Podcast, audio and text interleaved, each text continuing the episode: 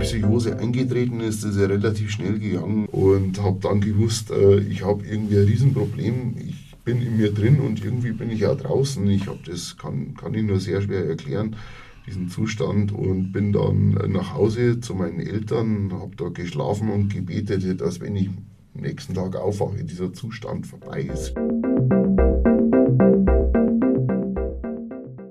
Hallo, hier ist Mittelblau, der Diakonie-Podcast. Mein Name ist Thorsten Nolting. Ich arbeite bei der Diakonie, bin im Vorstand und evangelischer Pfarrer und ich bin interessiert an Menschen und heute an Andreas sehr interessiert, weil ich ihn noch gar nicht so gut kenne.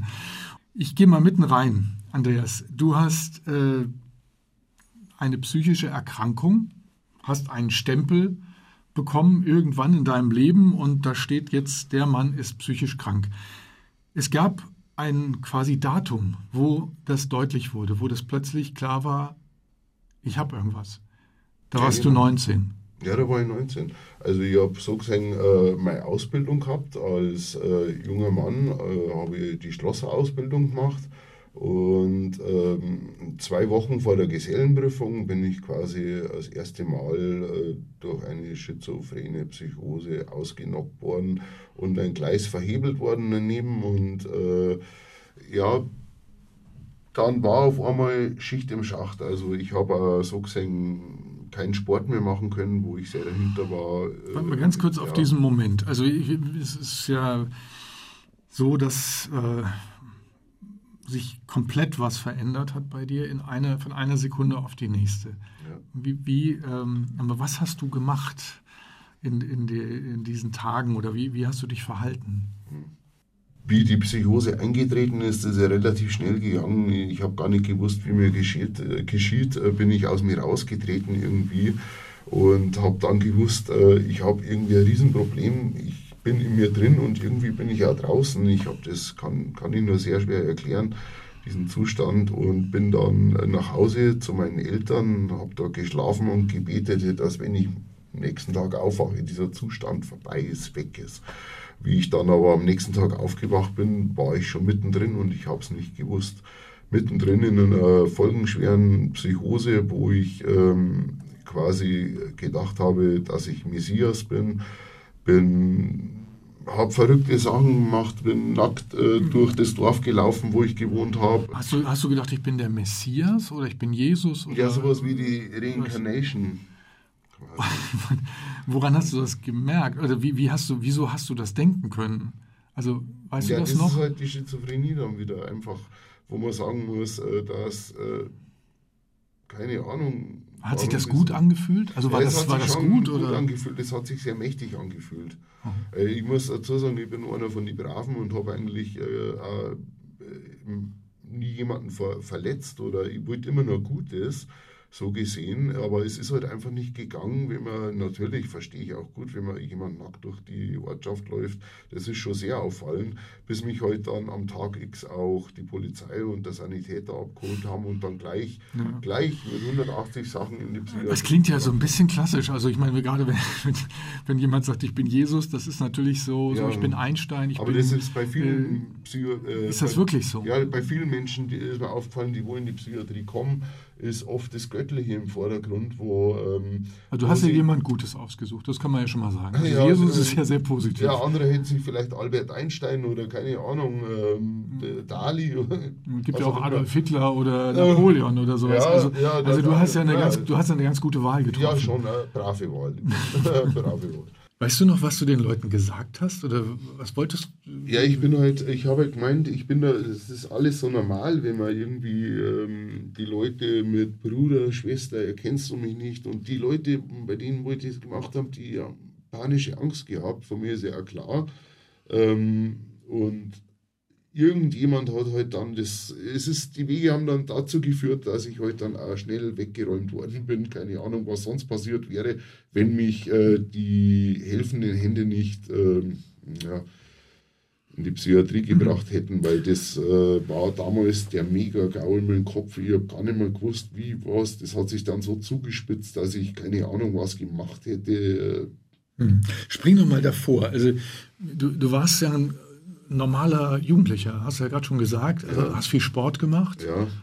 trainiert und ja, so. Also, nette Freundin gehabt und, ähm, und meine Arbeit und mein Leben war eigentlich so äh, in die Bahnen, dass ich gesagt habe, mal mein, mein Gesellenanschlosser, habe dann meinen Verdienst, komme eine Wohnung mit, alles eigentlich so, wie es sein soll. Und auch Familie war eigentlich gut, also mit deinen Eltern oder ja, deinen Schwestern war die okay. Haben mich immer oder? unterstützt mit Rat und Tat. Also vorher alles, alles, also eigentlich so alles okay. Und du bist ja, ja du kommst ja aus einem Dorf. Ja. Auch da gibt es eine Dorfgemeinschaft. Ja. Das hat dich auch nicht irgendwie bedrückt oder so, sondern das war für dich war das Leben okay. Ja, das war alles okay. Alles. Mhm. Das waren die 80er, 90er Jahre. Da war irgendwie, das war alles noch insofern, dass ich mich ja gerne da durch die Straßen bewegt habe und so.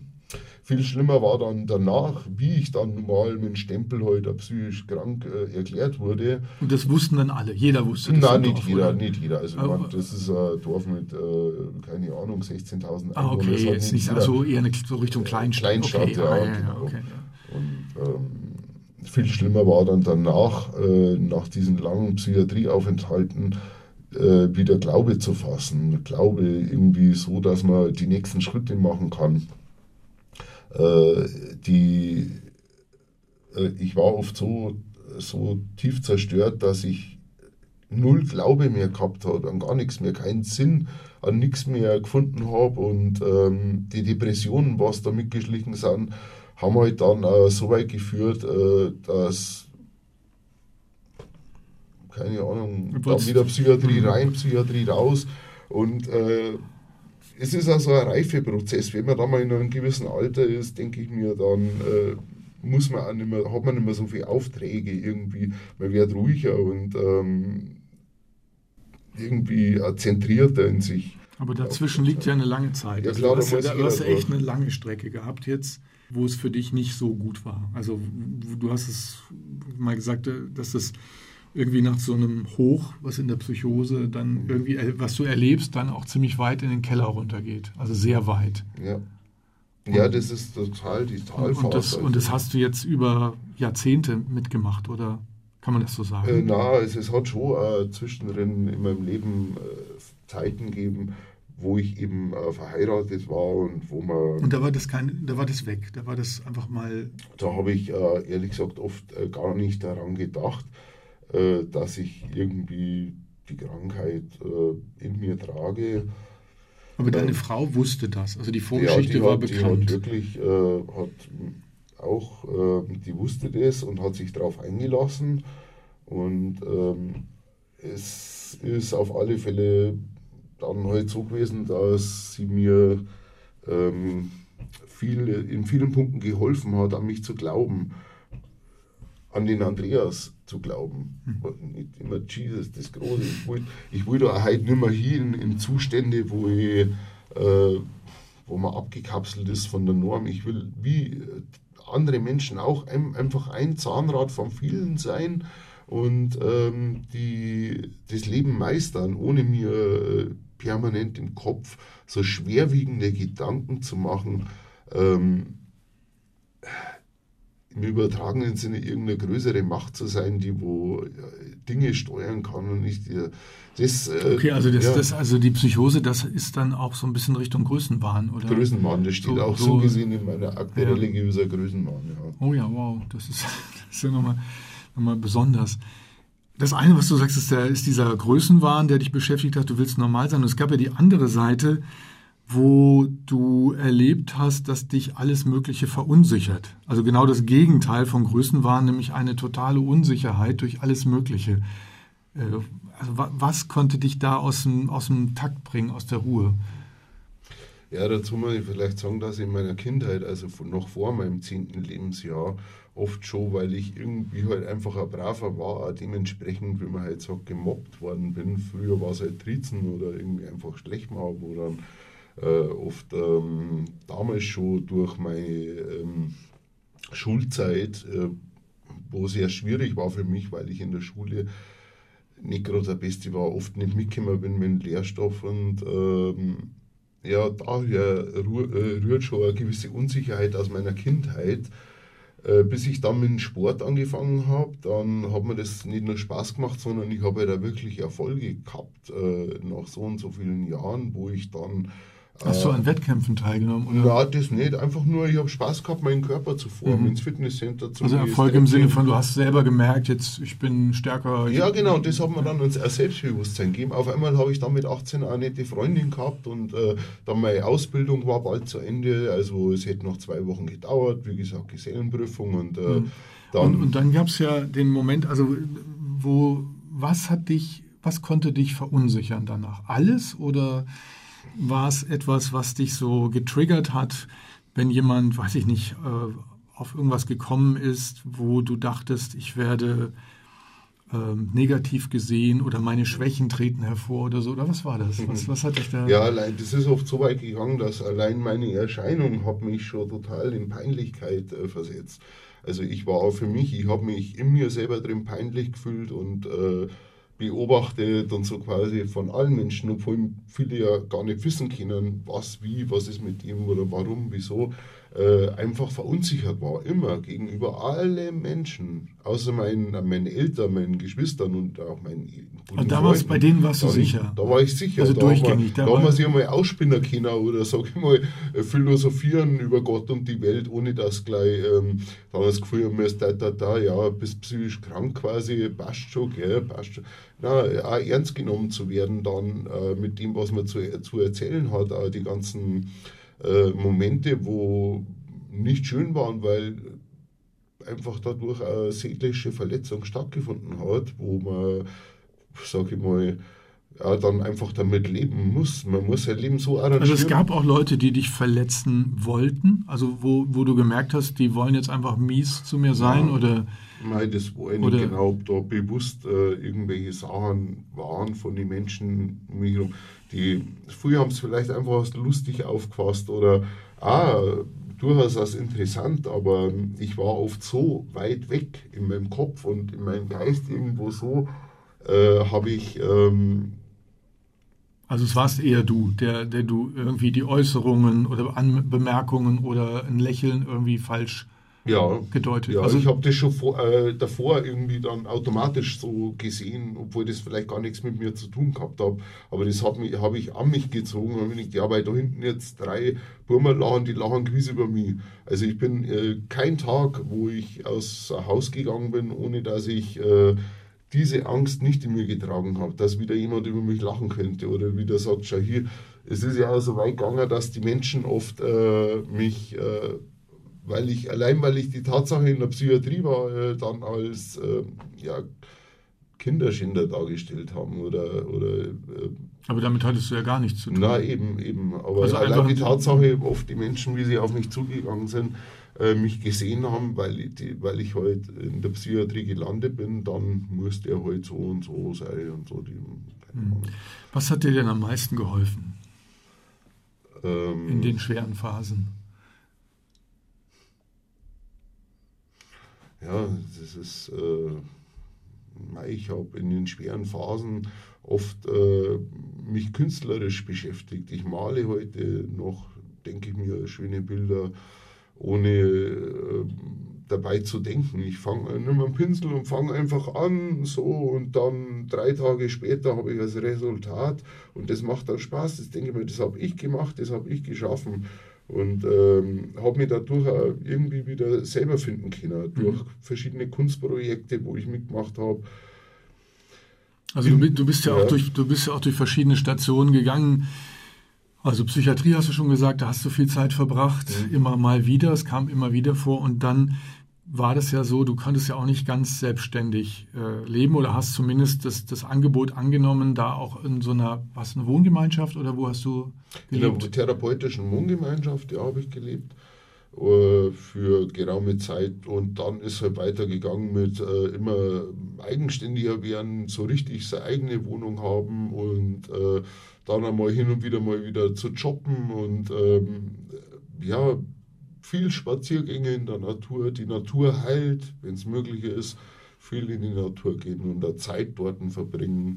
Und äh, ja, man kann, man kann seine, seine Lebensdynamik wieder so ins Fließen bringen, dass alles automatisch läuft. Man muss nur damit anfangen, äh, irgendwann was zu verschönern. die Dinge nicht einfach irgendwie zu machen, sondern schöner zu machen. Das alleine. Man kann alles irgendwie so machen, dass. Dann, jetzt, ja. jetzt, hast du ja auch äh, Dinge aufgegriffen, die für dich gut waren. Also, du hast es vorhin gesagt, äh, gute Kindheit gehabt mit deinen Eltern, mhm. mit deiner Mutter, da hast du heute noch einen guten Kontakt. Das, hat ja. das ging durch, das hat sich also einfach, du hast auch bestimmte Konstanten, die einfach für dich auch hilfreich waren.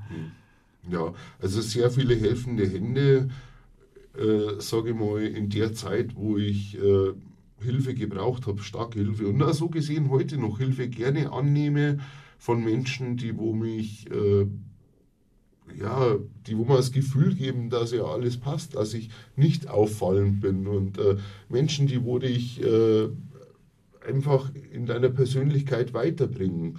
Äh, die hat es gegeben früher schon und die gibt es heute auch noch. Und äh, ohne diese Menschen, die wo oft eben zwischen den Zeilen lesen können, wo man, wo man selber oft die Worte fehlen, um Dinge auszudrücken. Oft ist die, das Zuhören schon, wenn man reden kann, einfach Dampf ablassen und was einen beschäftigt ohne dass man dann vielleicht äh, Tipps kriegt vom Gegenüber, ja, mach's doch mal so oder mach's so. Das muss jeder selber wissen. Aber einfach das, dass wirklich jemand zuhört und jeder. jeder das ist ja schon so ein bisschen ein Hinweis auch für Menschen, die vielleicht in einer ähnlichen Situation sind wie du äh, warst. Äh, was hilft einem weiter? Und das eine, was du jetzt gesagt hast, ist Hilfe annehmen können. Das Manche können das ja gar nicht. Ja, können, war auch schwer früher. Hast du auch schwer getan? Ja. ja. Weil man fühlt sich ja dadurch auch irgendwie ein bisschen außen vor, sage ich mal. Wenn man Hilfe braucht, dann ist das so, als wäre man ja,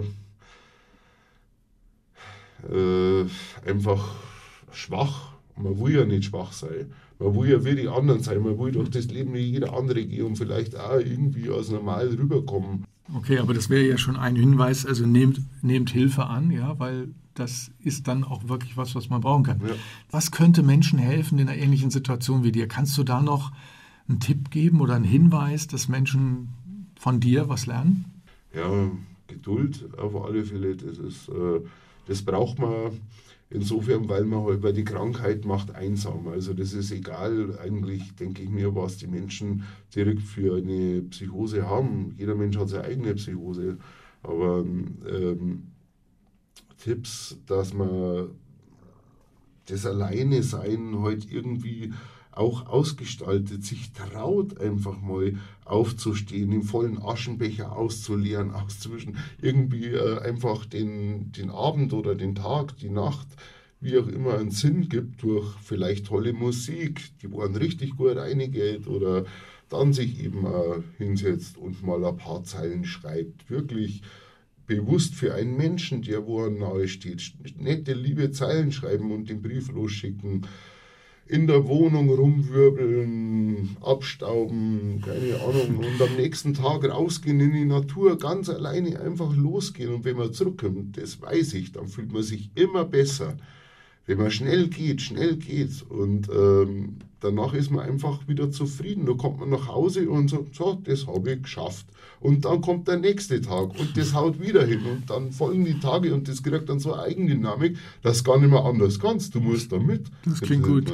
Das klingt gut. Braucht man denn, also gibt es noch so kleine Tricks, irgendwie Rituale im Alltag, irgendwas, was, was du da empfehlen kannst? Braucht man sowas? Ja, zum Beispiel halt, äh, bei mir ist das so, mit Zähneputzen ich habe sehr gesunde Zähne, äh, das Kiefer, alles ist so gesehen auch gut, weil ich schon immer meine Zähne sehr gut pflege.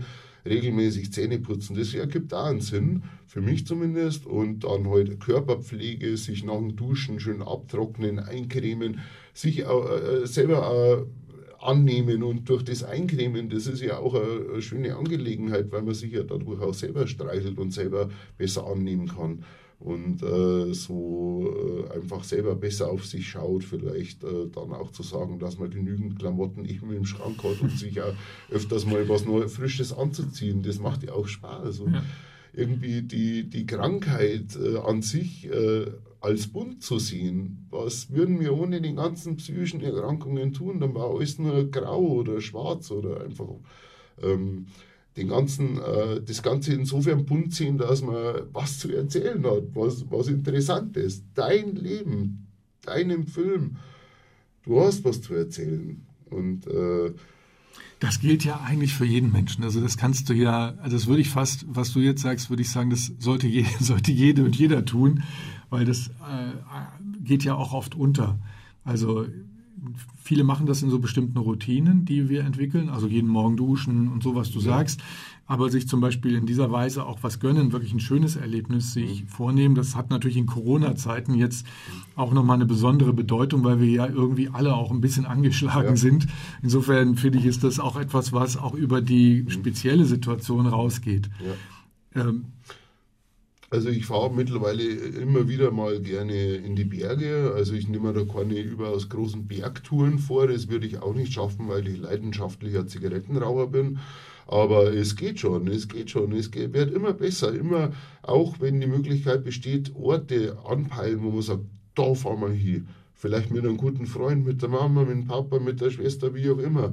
Und dann dort Zeit verbringen. Vielleicht an einem schönen Gebirgsfluss. Und da haben wir etliche in Bayern. Man muss ja nicht immer irgendwo hinreisen in die ferne Welt äh, und dann gestresst wieder zurückkommen, sondern es gibt so viele tolle Orte in Bayern alleine, die wo wirklich sehenswert sind, wo man viele Stunden dort verbringen kann.